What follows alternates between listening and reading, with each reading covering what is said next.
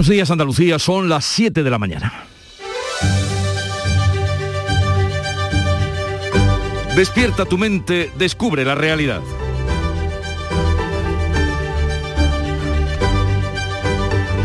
Llegó el Día de Reyes, la fiesta más esperada por los niños y en muchos hogares a esta hora se adelanta el despertador para ver la cara de los más pequeños, hoy convertidos en reyes de la casa descubriendo los regalos que por arte de magia aparecen junto a su cama. Si como decía Rilke, la patria es la infancia, este 6 de enero será el Día de la Patria en todos los espíritus que aún no han perdido la edad de la inocencia o a los mayores que por un momento la recuperan cada día de Reyes. En Canal Sur Radio, La mañana de Andalucía con Jesús Vigorra.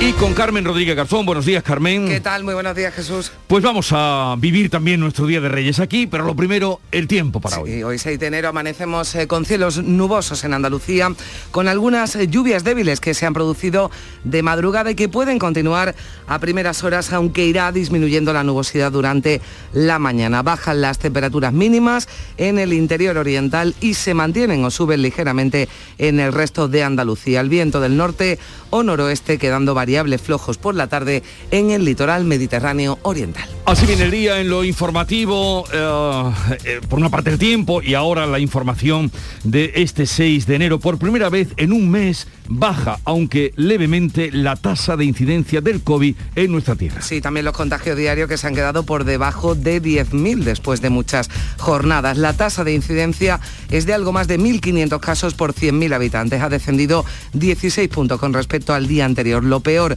los 12 fallecidos notificados este miércoles y también el incremento de hospitalizados. Son 61 pacientes más hasta los 1.333. La portavoz del Comité de Expertos de la Junta, Inmaculada Salcedo, ha señalado en Canal Sur Radio, aquí en la mañana de Andalucía, que es previsible que tras los Reyes haya un nuevo repunte de contagios, aunque no prevén restricciones más duras. Cuando hacemos un estudio por territorio, la situación no es tan grave todavía. Esperemos que no, que no empeore demasiado. Y, en esa estamos, valorando día a día en qué momento se pueden empezar a hacer algunas restricciones. Yo sí creo que sí.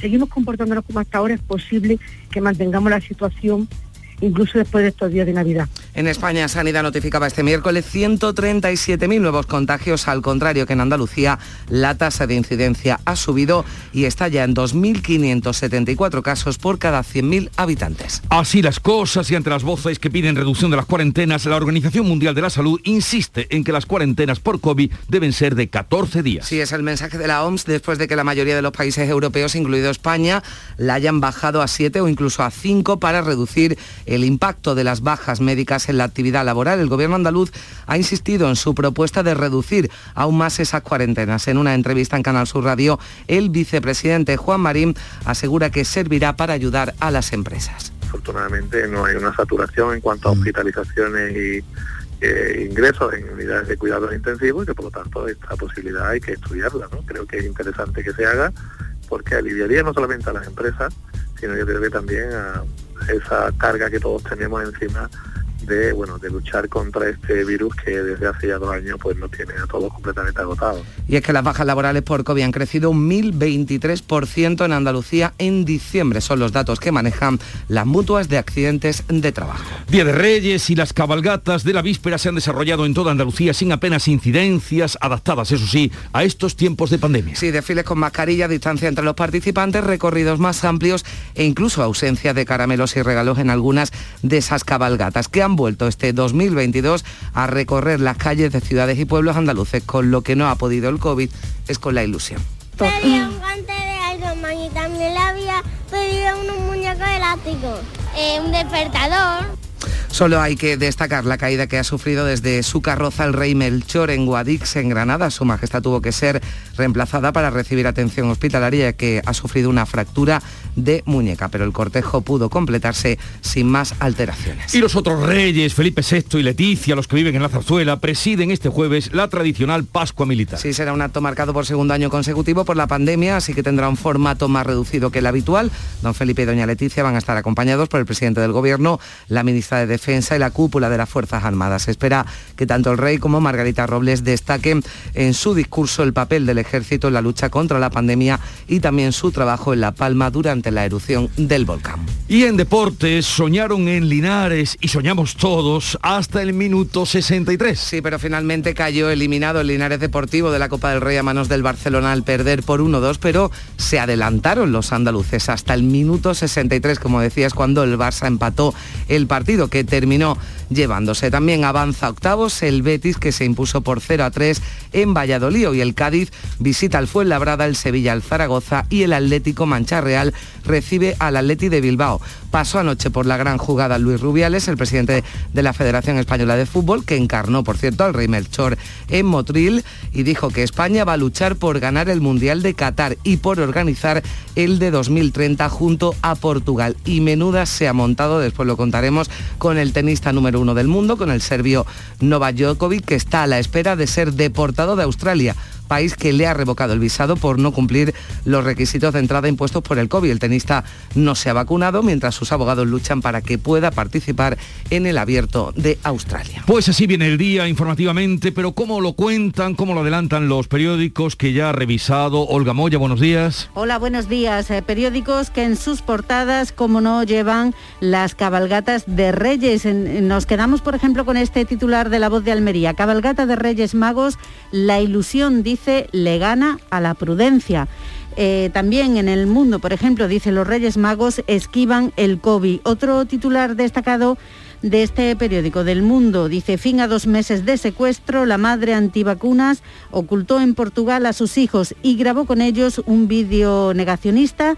Se refiere a Cristina, esta mujer que se ha entregado en el juzgado de Sevilla con los dos niños a los que escondió para que no pudieran ser vacunados. En La Razón, Garzón, de charco en charco, la carne, los juguetes, dice el turismo, su ataque al sector cárnico del ministro de Consumo dice es solo el último ejemplo de una larga lista de declaraciones eh, polémicas. También lleva ese primer aniversario del asalto al Capitolio. Han hecho una entrevista a uno de los congresistas que dice, pensé que era mi fin, me presigné y recé a la Virgencita de Guadalupe. Y el país también sobre este asunto, Trump mantiene su gran mentira un año después del asalto al Capitolio, los republicanos siguen sin admitir su derrota. Y como no, nos hacemos eco también del ideal de, Jaén, porque lleva mm, pues eh, esa gran fotografía de esa gesta. Dice, orgullosos, un gran Linares cae en copa con la cabeza muy alta tras hacer subir al Barça en un partido histórico. Y además hasta el final, nuestros compañeros lo contaron hasta el último minuto, dicen que no se movía nadie del campo. Bueno, y 63 decimos, o sea, casi después, antes, después del descanso todavía mantenía esa ventaja el, el, Linares y nos permitía soñar, pero bueno, mm, desde luego tienen que estar muy satisfechos en este modesto club por haberle echado narices ¿eh? a todo un Barça.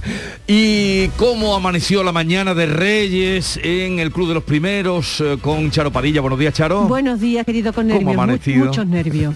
Yo tengo un sin vivir en el estómago que estoy deseando llegar ya a mi casa porque antes, cuando salí bien el salón, unos cuantos paquetitos, no lo abrí porque digo, yo espero el resto de la familia. Pero en Puerto Real, allí a las 5 de la mañana, es desde hace más de 50 años tradicional, que un señor llamado Juan García, que lleva mm, eso, más de 50 años, coge su trompeta, a sus hijos y toca el quinto levanta para despertar a los niños. 5 de la mañana, ¿eh? Vicente, dale. Dale, Vicente.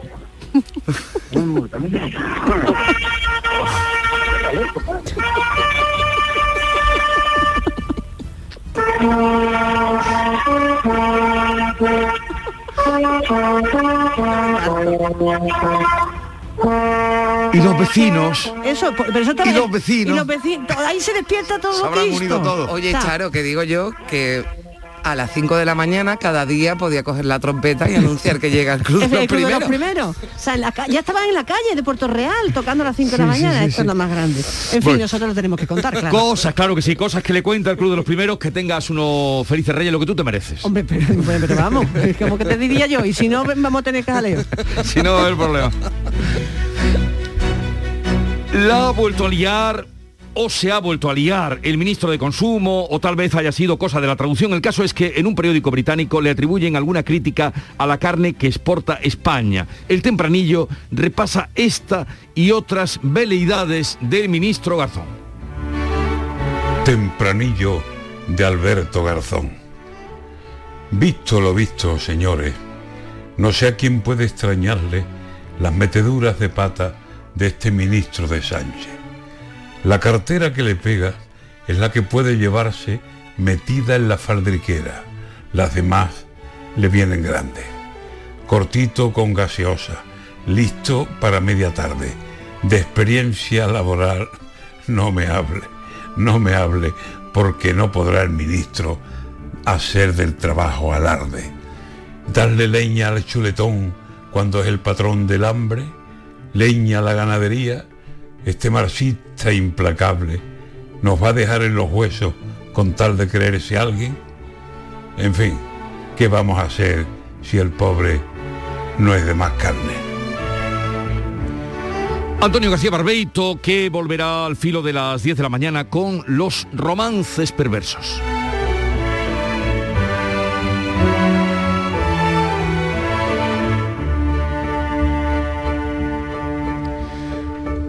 7, 11 minutos de la mañana. ¿Estás lesionado? Elige la fisioterapia avanzada de Clínicas Beyman. En Clínicas Beyman ponemos a tu servicio fisioterapeutas de primer nivel equipados con la última tecnología. Nuestra meta es tu recuperación. Somos la fisioterapia oficial de 18 federaciones deportivas de Andalucía. Si necesitas recuperar tu salud, tu rendimiento y tu bienestar, pide tu cita en clínicasbeyman.es. La mañana de Andalucía con Jesús Vigorra. Vamos a contarles la actualidad de este día. La incidencia acumulada por COVID en Andalucía nos ha dado un pequeño respiro. Ha bajado por primera vez en más de un mes. Sí, disminuye 16 puntos. Los contagios están por debajo de los 10.000 por primera vez tras muchas jornadas. La tasa desciende a 1.555 casos por cada 100.000 habitantes, pero eso sí vuelve a aumentar la presión asistencial, la presión hospitalaria. Hoy son 61 hospitalizados más, hasta un total de 1.333. En la UCI hay tres personas menos, 194. Salud además notificaba 12 fallecidos. En Sevilla, el hospital de emergencia COVID ya nota la alta ocupación. En el antiguo hospital militar hay 92 personas ingresadas, supone un 77% de su capacidad. La UCI está al 55%. En octubre pasado había solo 18 pacientes. El sindicato médico SATSE habla de colapso y pide refuerzos y la urgencia y la observación están también desbordadas y colapsadas. Y el pico sigue subiendo y nadie ha dicho que todavía haya llegado a su, a su meseta, que los enfermeros mm, ya no sabemos de dónde se van a sacar ni cómo se van a sacar. Inmaculada Salcedo, la portavoz del grupo de científicos que asesora a la Junta, ha dicho en Canal Sur que temen que suba la incidencia en la próxima semana tras los Reyes, pero que con un poco de suerte podremos alcanzar el pico de la sexta ola sin necesidad de imponer más restricciones. Cuando hacemos un estudio por territorio, la situación no es tan grave todavía. Esperemos que no, que no empeore demasiado. Y, en esa estamos, valorando día a día en qué momento se pueden empezar a hacer algunas restricciones. Yo sí creo que si seguimos comportándonos como hasta ahora es posible que mantengamos la situación incluso después de estos días de Navidad. En toda España han muerto 148 personas, la incidencia acumulada sigue subiendo sin freno, 140 puntos en un solo día y se sitúa ya en 2.574 casos por cada 100.000 habitantes. Y ante esta situación, el gobierno andaluz insiste en su propuesta de reducir las cuarentenas de los contagiados por COVID. El vicepresidente ha recordado en Canal Sur que los síntomas de la variante Omicron son más leves y que hay que aprender a convivir con el virus. Juan Marín señala que es una decisión que servirá para ayudar a las empresas. Afortunadamente no hay una saturación en cuanto a mm hospitalizaciones y eh, ingresos en unidades de cuidados intensivos y que por lo tanto esta posibilidad hay que estudiarla. ¿no? Creo que es interesante que se haga porque aliviaría no solamente a las empresas, sino yo creo que también a esa carga que todos tenemos encima de bueno de luchar contra este virus que desde hace ya dos años pues nos tiene a todos completamente agotados. El presidente de la Asociación de Autónomos, Lorenzo Amor, dice que la sexta ola está siendo muy difícil para este colectivo que se ha visto obligado en numerosas ocasiones a no abrir sus negocios. Estamos capeando como podemos. Eh, yo creo que nuevamente los españoles han dado unos signos de, responsabilidad, ¿no? Y estamos capeando cómo se puede este tsunami, ¿no? Pero indudablemente, pues piense que si uno, el autónomo que no trabaja, día que no cobra, ¿no? Y por tanto, sí es verdad que, que está siendo, está siendo muy duro, ¿no? Muy duro. Sin embargo, la Organización Mundial de la Salud insiste en que las cuarentenas por COVID deben ser de 14 días, a pesar de que en la mayoría de los países europeos, incluida España, la han bajado a 7 o incluso a 5 para reducir el impacto de las bajas médicas en la actividad laboral. Y en torno a la vacunación, hoy pasa a disposición judicial la madre detenida en Sevilla por llevarse a sus hijos para evitar que el padre los vacunara. Sí, la mujer era detenida durante la tarde de ayer tras entregar a los menores en los juzgados de Sevilla. Podría ser acusada de un delito de secuestro, aunque su abogado Borja Gómez confía en que quede finalmente en libertad. Los niños están en perfectas condiciones, han querido grabar un vídeo manifestando que no desean ser vacunados contra la COVID-19 y bueno, pues Cristina se ha presentado ante el juez, aunque está todo declarado bajo secreto sumarial, entendemos que debe haber una orden de búsqueda y presentación entonces ella prestará declaración y deberá quedar en libertad, pues no se trata de un delito grave.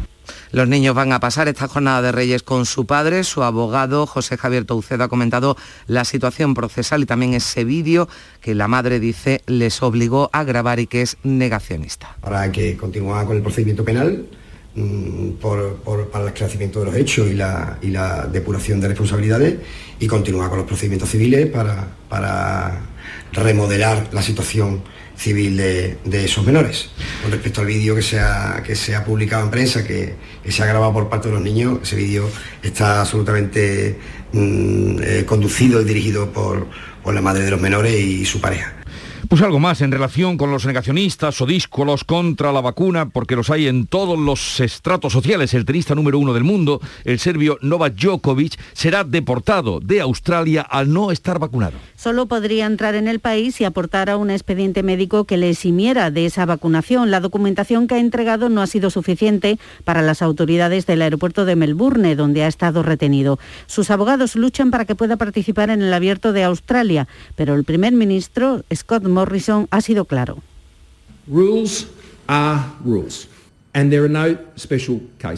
Las reglas son las reglas, no hay casos especiales. No he visto el historial médico del señor Djokovic, no sería justo que lo hiciera, pero todo lo que puedo decir es que la prueba de extensión médica que proporcionó se ha considerado insuficiente. El caso amenaza con convertirse en una crisis diplomática con Serbia. El presidente de este país dice que van a defender a su compatriota del acoso que está sufriendo. Mientras en Italia se ha aprobado que la vacunación sea obligatoria para los mayores de 50 años y es que dos tercios de los hospitalizados en UCI no están vacunados. El ministro de Salud, Roberto, Roberto Esperanza, explica las razones de este paso. Extendemos la obligación de vacunarse a todos los ciudadanos mayores de 50 años. Dos tercios de los ingresados en las UCIs y la mitad de los encamados en plantas no están vacunados. Lo que intentamos es restringir este número, porque esto es lo que sobrecarga y satura nuestro sistema hospitalario. Provoca un peso significativo Y en Francia, la Asamblea Nacional ha aprobado esta pasada noche el certificado COVID que tiene por objetivo excluir a los antivacunas de bares, restaurantes, cines y teatros. La persecución de Macron, dicen, contra los antivacunas y las personas que se contagien desde ahora tendrán que esperar al menos cuatro semanas tras el diagnóstico para recibir la dosis de refuerzo de la vacuna. Así lo ha publicado este miércoles el Ministerio de Sanidad la décima actualización de la estrategia de vacunación. Por el momento, la tercera dosis está recomendada para personas mayores de 40 años que podrán recibirla independientemente de si se han contagiado a partir de los seis meses si la última dosis fue de Pfizer o Moderna y a partir de los tres meses si se trata de AstraZeneca o Janssen. En Andalucía, todos los mayores de 54 años pueden pedir cita ya para esa tercera dosis. El 93% de los mayores de 12 años tienen ya la pauta completa en Andalucía y más de 224.000 menores de 11 tienen una dosis. De cara a la vuelta al cole, el próximo lunes, el consejero de Educación, Javier Imbroda, ha dicho que si es necesario, los colegios andaluces estarán disponibles para administrar vacunas en las próximas semanas. Y facilitándole todas las condiciones para que eso ocurra. Así que estamos a, la espera de si eh, consideran que es necesario y si lo es, no dude usted que nosotros lo facilitaremos. La Comunidad de Madrid ha decidido por su parte que los alumnos de hasta 12 años que sean contacto de un positivo no guarden cuarentena independientemente de que estén vacunados o no. Aquí en Andalucía el Comité de Expertos aprobó el lunes que sean los responsables de epidemiología de atención primaria los que decidan en cada caso en concreto si es necesario confinar a toda el aula o no. El rey Felipe VI y Pedro Sánchez van a presidir esta mañana la ceremonia de la Pascua Militar que abre la agenda institucional del año. En el acto se pondrá de relieve la tarea que las Fuerzas Armadas han llevado a cabo en el último año ante emergencias como el volcán de La Palma, el temporal Filomena o el proceso de vacunación. En el Salón del Trono del Palacio van a estar también la reina Leticia, la ministra de Defensa Margarita Robles, el de Interior Fernando Grande Marlasca, el jefe del Estado Mayor de la Defensa Teodoro López Calderón y también los mandos de los tres ejércitos y. Y en la víspera del Día de Reyes, las cabalgatas transcurrieron en general sin incidentes, salvo por la caída que ha sufrido desde su carroza el rey Melchor en Guadix, una población de Granada. Su Majestad tuvo que ser reemplazada al sufrir una fractura de muñeca. Por lo demás, Andalucía ha podido recuperar las cabalgatas, pero eso sí, con las mascarillas y procurando espacios más amplios. Jorge Dallas. Los niños volvieron a las calles con la ilusión puesta en los magos. ¿Nos hemos portado bien para que vengan los reyes o no? Sí. ¿Qué le hemos pedido a los reyes magos? Una carta de Pokémon, El cambio de recorridos y las distancias de seguridad entre los participantes han marcado estas cabalgatas, las primeras con público conviviendo con la pandemia. De ahí el regalo estrella de este año. Salud, mucha salud. Sobre todo que se vaya el virus. La capital granadina cambió sus tradicionales dos kilómetros en el centro por un trazado de ocho de sur a norte por el que el rey Baltasar nos regaló un mensaje tranquilizador. La vuelta del colegio que sea a tope, con salud, con alegría, con ganas de trabajar muy bien, que siguen portando muy bien como lo que están haciendo hasta ahora. En las capitales de Cádiz y Córdoba se decidió no lanzar caramelos o regalos. Cambiaron su recorrido Sevilla, Málaga y Almería, que prescindió de la recepción que realizan sus majestades en la Alcazaba. Jaén optó por una cabalgata más rápida, con dos kilómetros más y con menos paradas. Huelva mantuvo el recorrido habitual. La nota la puso la localidad gaditana de Vejer, en donde los reyes llegaron en helicóptero ante centenares de niños que guardaban las medidas sanitarias. De lo que de sí han dado estas cabalgatas, de entre la eficacia o su suficiencia de las medidas que se adoptaron, la mejor noticia es que la ilusión volvió a las calles de Andalucía. Y si quieren jugar a la Lotería del Niño tradicional también en este día, todavía están a tiempo. Pueden comprarla tanto físicamente como online hasta las 10 de esta mañana. Sí, dos horas antes del comienzo del sorteo que se celebrará a las 12, que dura una media hora, mucho más corto que el de Navidad. Se reparten 700 millones de euros en premios. Este año los andaluces jugamos un 1,5% más, dice los loteros, que influye lo que nos ha tocado en el sorteo de Navidad. Al venderse más Lotería de Navidad, ha habido más, más premios, más reintegros, más, más pedrea y entonces eso hace que la gente pues invierta en la lotería del niño. Pues se vende lotería del niño pues para cambiarla a la de que ha tocado en Navidad y entonces pues la gente suele llevarse lotería del niño, sinceramente, que la venta está bien en, en el niño también. Bueno, pues hablemos ahora de electricidad. El precio medio de la luz en el mercado mayorista se dispara hoy a un 18% con respecto a este miércoles, al día de ayer, encadenando su quinto día consecutivo de subidas. Vuelve a superar la cota de los 210 euros por megavatio hora. En concreto alcanzará un precio medio de 212 euros. Son casi 33 más que ayer. Por cierto, que la subida en los precios de la luz y del gas tendrá un impacto total de unos 9.000 millones de euros para los consumidores españoles, según un estudio del Banco de América que compara su estimación para este año y el anterior de 2021 con los precios de 2020. Un derrumbe en un colegio de Gijón deja ya dos fallecidos y dos heridos después de que haya sido localizado por los bomberos el cuerpo del segundo obrero sepultado durante la mañana. El desplome se ha producido en la parte del forjado de la terraza del edificio. Los bomberos siguen trabajando en el desescombro del recinto en el que afortunadamente no había alumnos ni personal docente por las vacaciones escolares. Este era el relato de una de las personas que ha sido testigo del suceso. En la cama, ¿no? Vino mi compañera de piso a despertarme corriendo ya, ya, mira lo que ha pasado tal. Y nada, fue a asomarme a la ventana y ver cómo el techo del colegio se desplomaba abajo. Y empezó a salir así como muchísimo polvo y nos dimos cuenta de que había ahí en esa esquina dos, pues dos hombres atrapados.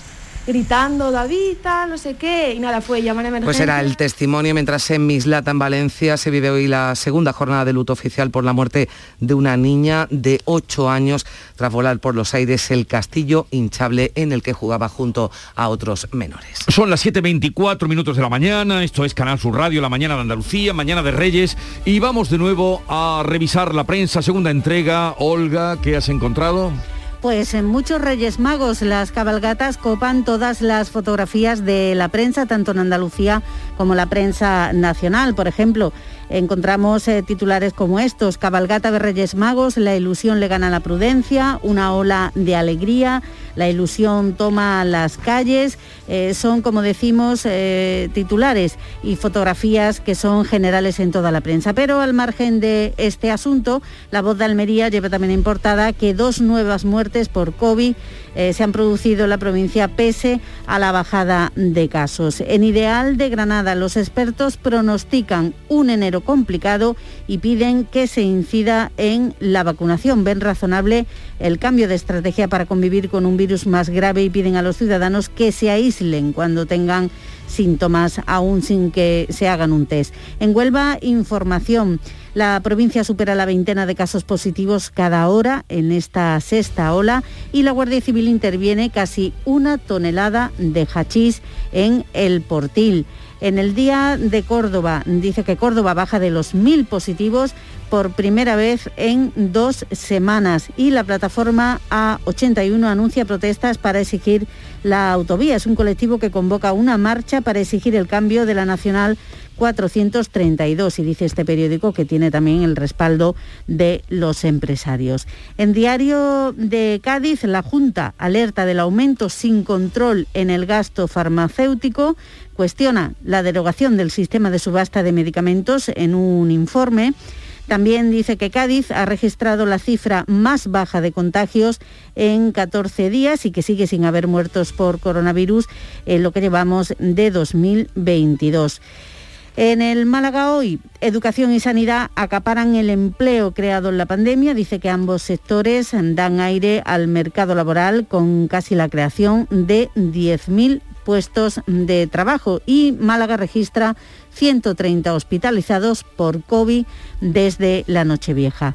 En Ideal de Jaén, pues no podía ser de otra forma. En este caso, la foto de la cabalgata de Reyes se ha quedado muy pequeñita porque los protagonistas son los eh, jugadores del Linares. Dice, orgullosos, un gran Linares cae en copa con la cabeza muy alta, ha hecho sufrir al Barça en un partido histórico. También dice que la UJA hará exámenes no presenciales, la universidad, a los alumnos confinados. Y en Diario de Sevilla, el Betis, con paso firme en la Copa, los verdiblancos al man golean con autoridad al Valladolid. Un 0 a 3. Ya en la prensa nacional, el titular más destacado en el país, las bajas por COVID tensionan los servicios públicos esenciales, los contagios reducen las plantillas en sanidad, en transportes y en emergencias y dice que las ausencias se disparan también en las empresas y están frenando la actividad económica. El titular también destacado del país es que Trump mantiene su gran mentira. Un año después del asalto al Capitolio, los republicanos siguen sin admitir su derrota y la fotografía es muy bonita porque se ve solo la parte de arriba del Capitolio, la cúpula, está lo demás cubierto de nieve, dice el mm. Capitolio fotografiado ayer tras una fuerte eh, nevada. La, foto o, realmente es sorprendente o, el, punto de mira del fotógrafo lo ha elegido para hacernos un trampantojo. Casi acostarse en el suelo más bien para hacer esa fotografía, pero es muy bonita porque se ve un montón de nieve y la cúpula asomando. En la portada del Mundo, Moncloa repudia a Garzón, pero se resigna a mantenerlo en el gobierno. Dice que encaja un aluvión de críticas por atacar otra vez al sector eh, cárnico. Y es también el titular más destacado de La Razón. Dice, Garzón, de charco en charco. El gobierno se desmarca del ministro, señala que eran declaraciones a título personal. También eh, en el mundo destacamos este otro titular, fin a dos meses de secuestro. La madre antivacunas ocultó en Portugal a sus hijos y grabó con ellos un vídeo negacionista. Y otro asunto que lleva este periódico es que la COE denuncia que los fondos europeos no están llegando a las empresas. Eh, en otro diario, en ABC, pues en su edición nacional mm, también se ocupa del ministro Garzón. Dice, eh, por cierto, que han puesto una fotografía del ministro de Consumo durante una visita a una granja que hizo en Asturias y se ve con, con un toro, supongo que es, no sé si es una vaca o un toro, pero se ve al ministro ahí al lado de este animal, dice la ganadería se encara con el ministro Garzón. El sector cárnico, que genera 500.000 empleos directos, pide que dimita tras su última ocurrencia. Ha tenido la mala suerte el ministro también de que la noticia ha estallado cuando era día de fiesta y había pocas, eh, pocas noticias, Sí. porque hoy está en todos En sitios. todos, en en todos sitios. Llegamos así a las 7.30 minutos de la mañana.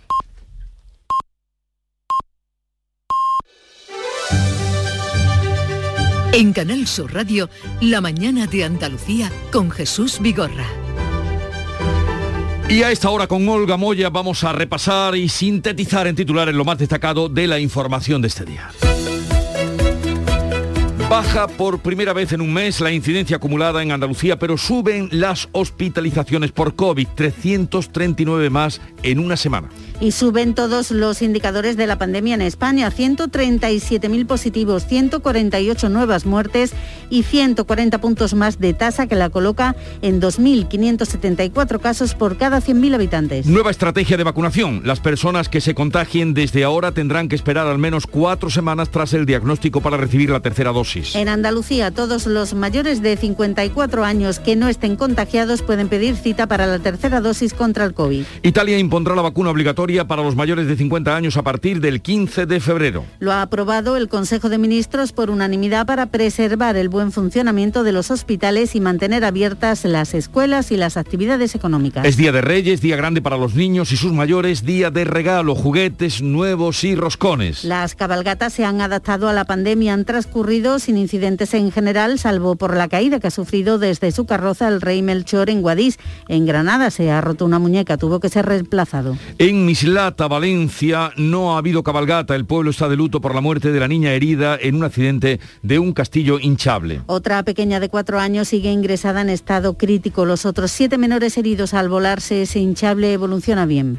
Hoy, 6 de enero, llega el sorteo del niño que repartirá 700 millones de euros en premios. Cada español gastará una media de 17 euros y medio. Andalucía, Valencia y Madrid son las comunidades que más lotería han vendido. Permanece detenida en Sevilla la madre que secuestró a sus dos hijos para evitar que el padre los llevara a vacunar. Este miércoles los ha entregado al juez en buen estado. Previsiblemente va a pasar hoy a disposición judicial y podría ser acusada de un delito de secuestro de menores. La lista de accidentes laborales mortales se engrosa desde bien pronto este año. Dos trabajadores han muerto en Gijón al derrumbarse el techo que reparaban en un colegio. Tenían 39 y 40 años y eran primos. Otros dos operarios fueron rescatados heridos por los bomberos. Desde este miércoles, o sea, el día de ayer, España ha cambiado su relación jurídica con las mascotas. Pasan a ser considerados seres vivos sintientes con sensibilidad y miembros jurídicos y son miembros jurídicos ya de la familia. No pueden ser embargados ni maltratados. Se cumple un año del asalto al Capitolio cuando cientos de simpatizantes de Donald Trump intentaron impedir que se ratificara la victoria del ahora presidente Joe Biden. 12 meses después quedan muchas incógnitas por resolver. La investigación sigue dos cauces, la judicial y la política.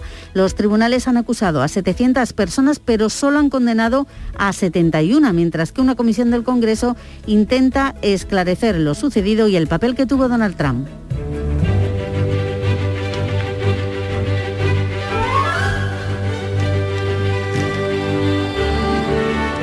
Y a esta hora recordamos que hoy 6 de enero la Iglesia Católica celebra la Epifanía del Señor, que rememora el momento en que Jesús se da a conocer ante los Reyes Magos. Según la tradición, Melchor, Gaspar y Baltasar acudieron adorando al niño y llevando oro, incienso y mirra. Y de ahí hasta donde hemos llegado hoy. Cómo se ha transformado el oro, el incienso y la mirra en multitud de regalos. Vamos a recordar, mirando el día, mirando la fecha, que tal día como hoy de 1492, en Granada, los reyes católicos entraban triunfalmente tras la rendición de Boabdil. La rendición fue el día 2 y el día 6 entraron los reyes católicos. Y tal día como hoy de 1914, en Estados Unidos, Henry Ford reduce a hora y media el tiempo de montaje del automóvil modelo T e instaura la jornada de ocho horas en sus fábricas, tal día como hoy de 1914. Y habría que decir ahí quedó, porque de ocho horas no se ha reducido, poco se ha reducido. Y tal día como hoy de 1945 en Polonia, en el marco de la Segunda Guerra Mundial, fue cuando las tropas soviéticas, un día como hoy, ocupaban el campo de concentración de Auschwitz y liberaban a más de 5.000 prisioneros.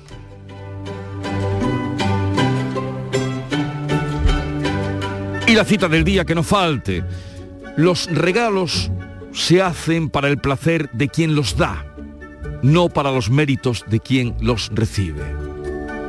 Carlos Ruiz Zafón, el desaparecido escritor de La sombra del viento, que después de, un gran éxito con este libro y otros, falleció relativamente joven. Los regalos se dan para el placer de quien los da, no por los méritos de quien los recibe. La mañana de Andalucía. Enchúfate al sol y al ahorro. Conoce las líneas de financiación de Cajamar para la adquisición e instalación de fuentes de energía sostenible, tanto si eres una empresa o un particular. Una forma alternativa de cuidar el planeta y ahorrar en tu factura de la luz. Más información en nuestra web. Cajamar, distintos desde siempre. Este Día de Reyes vamos a celebrar contigo una jornada muy muy especial, repleta de ilusión y de regalos por cierto, ¿sabes cuál es el origen de esta festividad? Descúbrelo y conoce cómo se han representado los Reyes Magos en el cine, en la música de los villancicos y el flamenco, la poesía, la gastronomía. Especial Día de Reyes este viernes desde las 12 del mediodía con Beatriz Rodríguez. Canal Sur Radio, la Navidad de Andalucía. La mañana de Andalucía con Jesús Vigorra. Canal Sur Radio. Vamos a contarles otras noticias de Andalucía. En Almería, las personas que tienen como hogar el Centro Municipal de Acogida también van a recibir regalos de los Reyes Magos. Angustias García. El Centro Municipal de Acogida para Personas sin Hogar es el único centro residencial de la provincia que está abierto 24 horas al día, los 365 días del año. Acoge a hombres, mujeres y también a familias con niños que hoy tendrán sus regalos de Reyes, como nos cuenta el responsable del centro, Juanjo Martínez Crisol. Los niños se reparten juguetes y a las personas mayores pues se reparten más bien prendas de uso personal o guantes, bufanda, gorro, incluso algún algún bote de, perfume, pues depende de lo que cada uno va necesitando. El Centro Municipal de Acogida para Personas sin Hogar en Almería tiene capacidad para albergar a casi 100 personas. Más de 90 carrozas para las cabalgatas de Reyes Magos han salido con destino a diferentes puntos del país desde las instalaciones de la empresa gaditana Imaginarte, que está ubicada en Chiclana. El trabajo este año se ha intensificado tras el parón de las pasadas Navidades, como nos cuenta Mónica de Ramón. El pasado año fue complicado, pocos encargos con las cabalgatas estáticas por la pandemia, pero el negocio ha dado un giro en positivo. De una plantilla de siete personas se ha pasado a 16 y las 90 carrozas han salido no solo para Andalucía, sino para otros puntos del país, como nos cuenta Antonio Ocaña de la empresa Imaginarte. La verdad que este año han salido más que nunca, tengo que decir, ha salido más que nunca. Ha, repercutido también el trabajo, que hemos tenido que meter bastante gente, hemos conseguido varios sitios nuevos como Pinto, Córdoba, Cáceres, la verdad que, está bastante bien la cosa la cosa se ha movido, se ha movido, se está moviendo. Ahora confían en mantener la plantilla con los encargos que lleguen de cara a los carnavales desde diferentes localidades de la provincia y fuera de ella. Han abierto ya el roscón, no se pudieron contener en la tarde de café de ayer. Los andaluces vamos a comprar o hemos comprado 5 millones de roscones de reyes, 5 millones. La pieza más vendida es la de 500 gramos y las preferencias apuntan al relleno de nata o crema pastelera. En Jerez esta, eh, esta pauta es la que se mantiene, como nos cuenta Juan Carlos Rodríguez. Hasta una media de 15 euros los andaluces nos vamos a gastar unos 75 millones de euros en roscones de reyes. A la mitad de los andaluces nos gusta pues con nata y trufa. También los hay sin azúcar, gluten o sin lactosa. Nos hemos venido aquí a Jerez a la pastelería Jesús, ubicada curiosamente en la calle Bizcocheros, Nació en el año 1934 y son tres generaciones de pasteleros. Pues aquí hacen los roscones de ocho sabores, aunque los que más gustan son los de nata y también de crema pastelera. Y lo curioso que ellos incluyen una serie de premios de 300, 100, 50 y 50 a los que se lleven el ganador. En España vamos a consumir unos 30 millones de roscones, un 3% más que el año pasado. Desde este pasado miércoles, las mascotas dejan de ser consideradas bienes inmuebles y han pasado a ser eh, por ley, seres dotados de sensibilidad, por lo que en caso de separación o divorcio habrá que tener en cuenta su bienestar. Tres reformas legislativas que hoy, bueno, ayer entraron en vigor, hoy ya están en, pleno, en, en plena vigencia. Mariló Rico. Se reforman artículos del Código Civil, la ley de enjuiciamiento civil y la ley hipotecaria para que las mascotas desde hoy no puedan ser embargadas ni hipotecadas, abandonadas, maltratadas ni apartadas tampoco de uno de sus dueños en caso de separación o divorcio. En la calle, entre quienes paseaban hoy a sus perros, mucha satisfacción. Los animales no son cosas, son seres vivos, también tienen sentimientos y además aportan a la familia un estado de felicidad inmenso. Deberían haber sacado esto hace muchísimo tiempo porque al final ah, lo maltratan, lo tratan como si fueran juguete y lo perros también sienten y padecen. El Partido Animalista aplaude los cambios, pero considera que se quedan cortos. Para la vicepresidenta de PAMMA, Cristina García Salazar, deberían afectar a todos los animales, incluidos los toros de lidia, los animales destinados a explotación ganadera y a la experimentación en laboratorio. Es una grandísima pena que, se desaprovechen estos grandes avances, dejando fuera a este bloque tan grande de animales que sin duda alguna pues son seres sintientes como todos los demás, como puede un perro o un gato. Para este año, a propuesta de Podemos, el Gobierno prepara una ley mucho más ambiciosa y que no estará exenta de polémica, la Ley de Bienestar Animal, que incluye medidas más contundentes como la prohibición de sacrificar animales sin causa justificada y el fin de la venta de mascotas en tiendas. Eh, pues ya lo saben, las mascotas que tienen en casa son seres sintientes. Ya sé que por encima de eso está el cariño que cada uno les tiene. La Junta finaliza este mes de enero la reforestación y regeneración de las 1.700 hectáreas devastadas por las llamas en el incendio de Las Peñuelas en Huelva. Ocurrió en 2017. Los trabajos los va a realizar con la ayuda de la Fundación Río Tinto, la minera Atalaya Mining y el Ayuntamiento de Nerva. Nos cuenta de este asunto y nos habla desde Huelva Vicente Díaz. La Peña de Hierro es uno de los lugares singulares del pasado minero de Huelva. 1.700 hectáreas de su entorno ardieron el pasado 2018, afectando sobre todo a Nerva. En octubre del año pasado comenzaron la actuación de la reforestación más importante en la zona, sobre 18 hectáreas. José Antonio Ayala, alcalde de Nerva.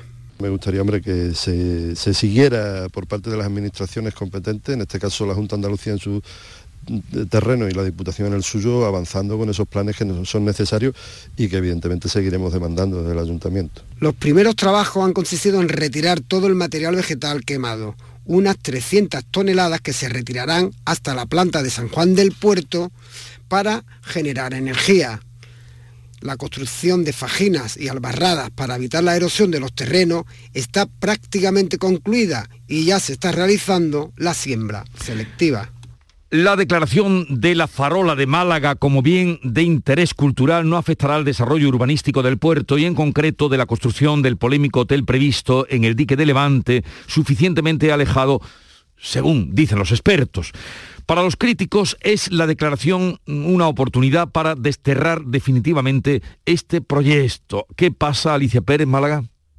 Es uno de los pocos faros del mundo nombrados en femenino. A sus 205 años se le reconoce su antigüedad y su singularidad funcional y arquitectónica.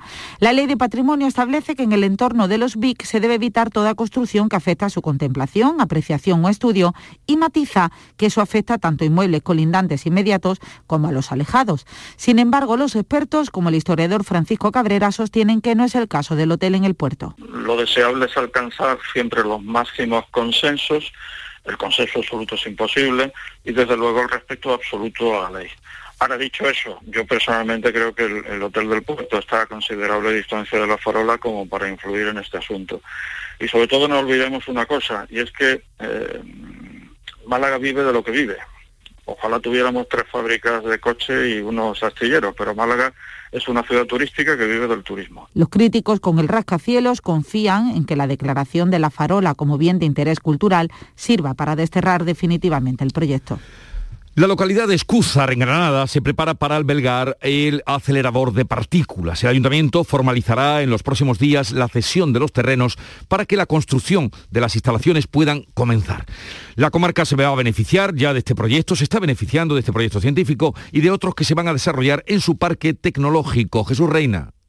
Antes de final de mes se firmará el contrato en el cual el Ayuntamiento de Escúzar cede al Centro de Investigaciones Energéticas, Medioambientales y Tecnológicas los terrenos para construir el IMIF Dones, una instalación que convertirá a Granada en el centro de atención de la investigación en materiales que puedan contener la fusión nuclear. Su importancia científica lleva aparejado el desarrollo socioeconómico de una de las comarcas más deprimidas de Granada. Antonio Arrabal es alcalde de esta localidad generar empleo, crecimiento empresarial, tejido empresarial y próximamente va a ser uno de los lugares más importantes de la provincia en lo que a creación de empleo se refiere.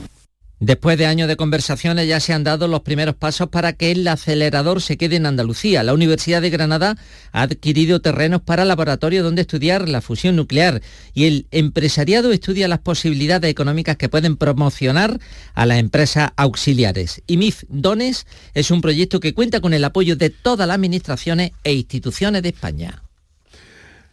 Y un estudio realizado por el Consejo Regulador de Jerez saca a la luz que los españoles son muy amantes del vinagre de esta tierra, mm, denominado vinagre de Jerez. Tanto consumidores como cocineros destacan sobre todo su alta calidad. Salva Gutiérrez.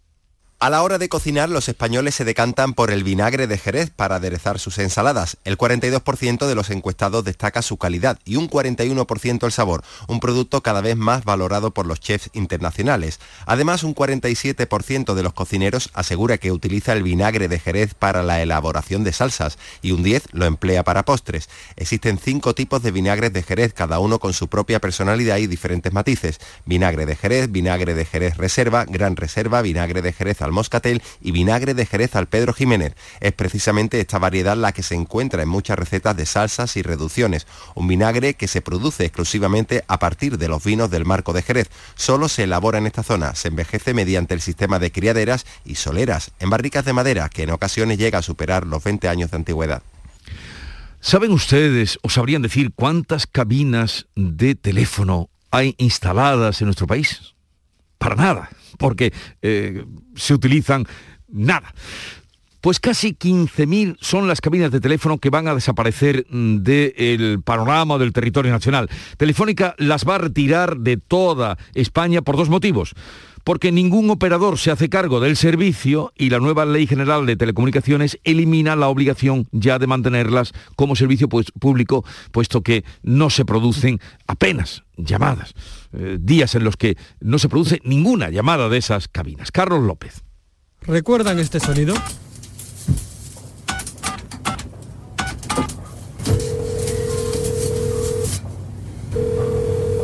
Es el viejo tono de una cabina telefónica que aún permanece en la memoria sentimental de medio país. Clark Kent las usaba para transformarse en Superman.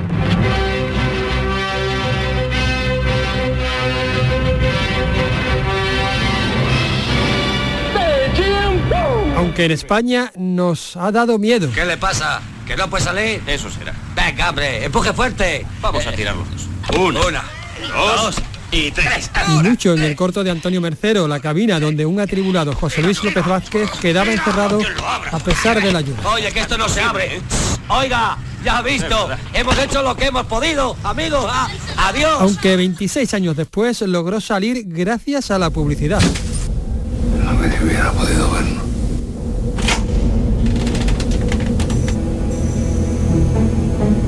En 1998 llega la libertad al mundo del teléfono. Una publicidad que liberaba un mercado copado hoy por los móviles, el gran enemigo. Aún quedan 15.000, aunque no en muy buen estado. Los mayores las recuerdan. A mí la verdad es que me da igual. Yo no uso cabina desde yo que sé de cuándo. Es una cosa que está totalmente desuso ya, ¿no? Hoy día, ¿quién no tiene móvil? Ahora mismo es un estorbo. Además no funciona. Ahí está puesta y, y no ni siquiera funciona. Y algunos jóvenes también. Cuando era chavalilla sí que lo usé. Pero claro, te hablo de hace muchos años, cuando no teníamos móviles y esas cosas. Sí que lo utilicé alguna vez. Y en caso de emergencia para llamar a mis padres o así. Yo tengo 30 años y cuando era más chico que todavía no tenía móviles, como hoy en día los niños chicos que con 6 años ya tienen móviles, sí lo he utilizado. Y la verdad es que me acuerdo, me acuerdo. Sea como sea, las viejas cabinas están condenadas a desaparecer tras 93 años con nosotros. Quizás las únicas supervivientes sean las cabinas británicas. Quedará una en pie, quedará una en pie en Madrid en recuerdo de la película de Antonio Mercero, La cabina protagonizada por José Luis López Vázquez. Y hoy se cumple un año del asalto estrafalario y trágico al Capitolio de Estados Unidos y quedan muchas preguntas por contestar.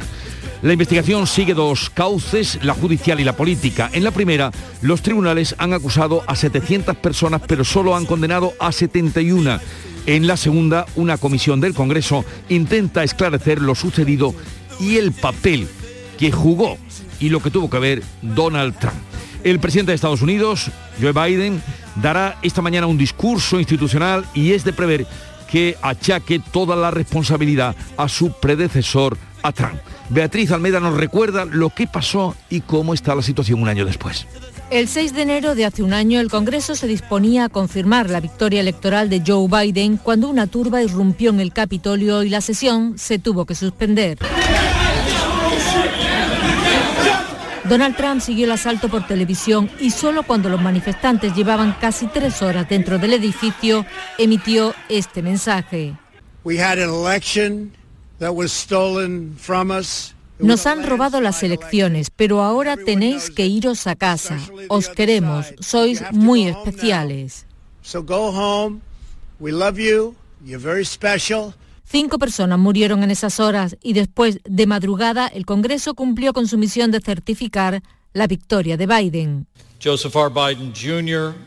of the state of Delaware has received 306 votes. Concluyó entonces la sesión.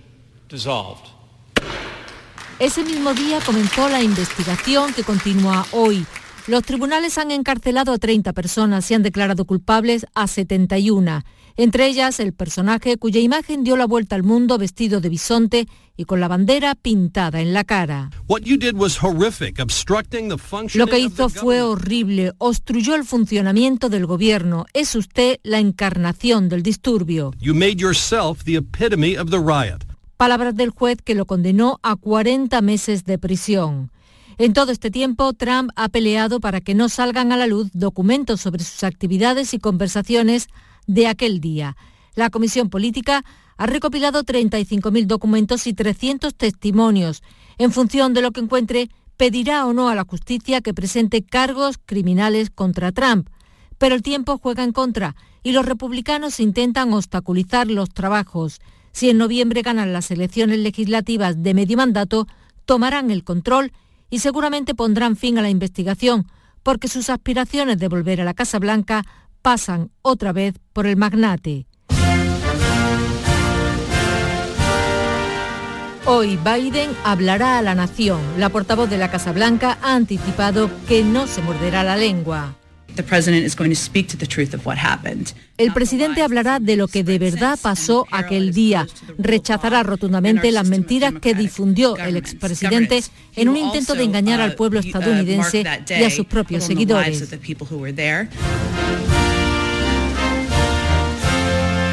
En la calle la herida sigue abierta y el pueblo más dividido que nunca. Pues eso ocurrió hace un año, imágenes que dieron la vuelta al mundo. Si llegué vivo aquí no me va a matar una vieja herida. Déjales que hablen mal, se mueran de envidia. Y ustedes dirán, pero ¿a cuento de qué viene ahora esta música? Pues es que Eh, Nazi Peluso y Zetangana actuarán juntos el próximo verano en el Festival Bahía Sunday de la localidad gaditana de San Fernando, en la isla de León. La nueva propuesta se considera como uno de los conciertos más esperados del año, según dice la organización y nos cuenta desde Cádiz Mónica de Ramón. La argentina Nati Peluso, reciente ganadora de un Grammy Latino junto al multipremiado Zetangana, se reúnen para ofrecer un concierto único en San Fernando previsto para el 30 de julio. La cita en el marco de Bahía Sur con unas actuaciones durante todo el día en el espacio del complejo comercial Bahía Sur, un lugar ubicado en pleno parque natural. La organización ya ha anunciado cambios para convertir esta cita en un referente de ocicultura. De momento nos quedamos con el concierto anunciado de Peluso y Zetangana.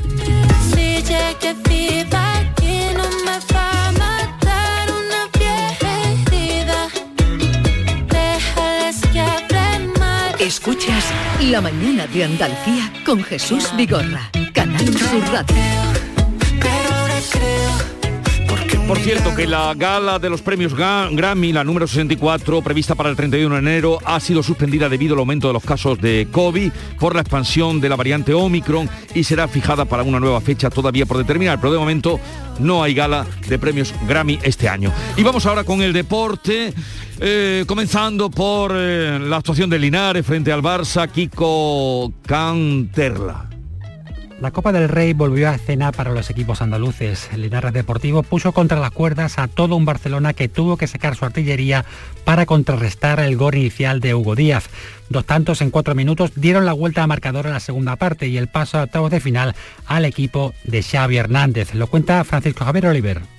César, el Linares Deportivo hizo que sufriera de lo lindo anoche todo un Fútbol Club Barcelona en el estadio de Linarejos. Xavi desde el banquillo, el técnico azulgrana, había alineado a prácticamente los titulares que tenía disponibles y sin embargo al descanso el Linares se fue con un esperanzador marcador, 1 a 0 a favor, gracias al gol de Hugo Díaz. En el segundo tiempo se tuvo que recurrir por parte del técnico azulgrana a diversos futbolistas que no habían jugado de inicio, caso de Piqué, de Frankie de Jong o de Dembélé. Este último consiguió el tanto del empate y Jude Glass el tanto que resultaría definitivo. 1 a 2 para el Barça. El conjunto catalán pasa a octavos de final. El Linares cae eliminado, pero eso sí, con la cabeza alta ante 10.000 espectadores y con una ciudad volcada con el equipo de su tierra. También decantó la balanza en un suspiro el Betis, que ganó por 0 a 3 al Valladolid en el nuevo Zorrilla. Dos goles en cuatro minutos, el primero de William Carballo y el segundo de Fekir, allanaron el camino al conjunto verde y blanco. Ya en la segunda parte, Borja Iglesias firmó la sentencia a favor del equipo de Manuel Pellegrini, que espera ya rival en la siguiente eliminatoria. Convertimos tres goles, creo que erramos muchísimo más todavía, así que creo que fue un buen paso para para la siguiente eliminatoria. Por su parte, el Real Madrid tuvo que esforzarse para derrotar por 1 a 3 al Alcoyano, que llegó a empatar el partido en la segunda mitad. La sorpresa la dio el Atlético Baleares, que tumbó al Celta. Valencia, Rayo, Mallorca y Real Sociedad también se clasificaron para octavos. Este jueves se completa la eliminatoria con el resto de encuentros. El primer equipo andaluz en abrir el fuego será el Cádiz, que visita al Fuenlabrada a las 4 de la tarde con bajas, pero con la intención de dar una alegría a sus aficionados. Álvaro Cervera, técnico cadista, lo deja claro. Mira, el partido está en un, en un, momento que no es conveniente para nosotros. Nuestro partido importante es el 2 Asuna, pero como digo siempre, nosotros no vamos a salir mañana a que nos eliminen. Salimos mañana a intentar pasar la, eliminatoria y que sobre todo que no se caiga ninguno mañana. A las 6 de la tarde jugará el Sevilla. Lo hará en la Romareda, frente a Zaragoza, un histórico que a buen seguro lo pondrá difícil. Julio Lopetegui acumula más bajas que en el último partido de liga y pide refuerzos. Está claro que la necesitamos desde hace tiempo además. Lógicamente no había posibilidad, ahora se ha abierto el mercado cuanto antes y lo mejor posible porque lógicamente claro que necesitamos reforzarnos sin ninguna duda. A las 8, el Atlético Mancha Real intentará prolongar su sueño copero frente a todo un clásico del torneo del CAO, el Atleti. Ilusión es la palabra que marca esta cita para el conjunto que entrena Pedro Bolaños. Vamos a intentar hacer un buen partido y, y por qué no soñar por, por pasar la, la eliminatoria. Ilusión también en el Almería, donde su entrenador, Rubi, ha dejado claro que sus palabras del otro día sobre cómo afronta el torneo fueron fruto de su malestar con el protocolo COVID. Los almerienses saldrán a por todas ante el Elche.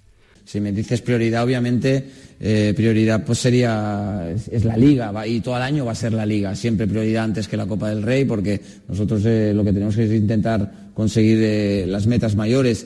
Pero nosotros por forma de mentalizar a los futbolistas no enfocamos un partido para no ganarlo. El partido Rayo Majadahonda Atlético de Madrid completa estos el 16 de final de la Copa del Rey. Mientras tanto, ayer fue un día especial para Luis Rubiales. El presidente de la Federación Española de Fútbol encarnó a Melchor en la cabalgata de Motril. Rubiales mostró su felicidad por este honor y, entre otros asuntos ya deportivos, dejó claro en la gran jugada que España trabajará duro por ganar el Mundial de Qatar y por organizar el, el año 2030 junto a Portugal. Pues mira, nosotros vamos a trabajar, los jugadores se van a dejar la piel en, conseguir ese mundial en Qatar y desde la federación también vamos a trabajar para que España, conjuntamente con Portugal, pueda organizar un mundial. En el... Va a haber más candidaturas y no será fácil, pero eh, nosotros vamos a, a darlo todo porque así sea. Y buenas noticias también en el Málaga. La FIFA ha levantado al club la sanción que le impedía fichar hasta 2023 y llega Álvaro Vadillo en calidad de cedido procedente del español. Lo cuenta Juan Carlos Tirado. Como un regalo de Reyes, ha sido acogida en el Málaga el levantamiento de la sanción recibida a principios del pasado diciembre que impedía al club blanquiazul fichar hasta el verano de 2023 por una deuda con el exportero Zengonen. Tras la conformidad de la FIFA al acuerdo de pago que alcanzó el Málaga hace unos días con el guardameta turco y con la posibilidad de poder ya realizar fichajes, el Málaga ha anunciado la llegada de su primer refuerzo en este mercado de invierno. El extremo gaditano Álvaro Vadillo llega en calidad de cedido procedente del español. Málaga también anunciará en breve la llegada de Alex Febas.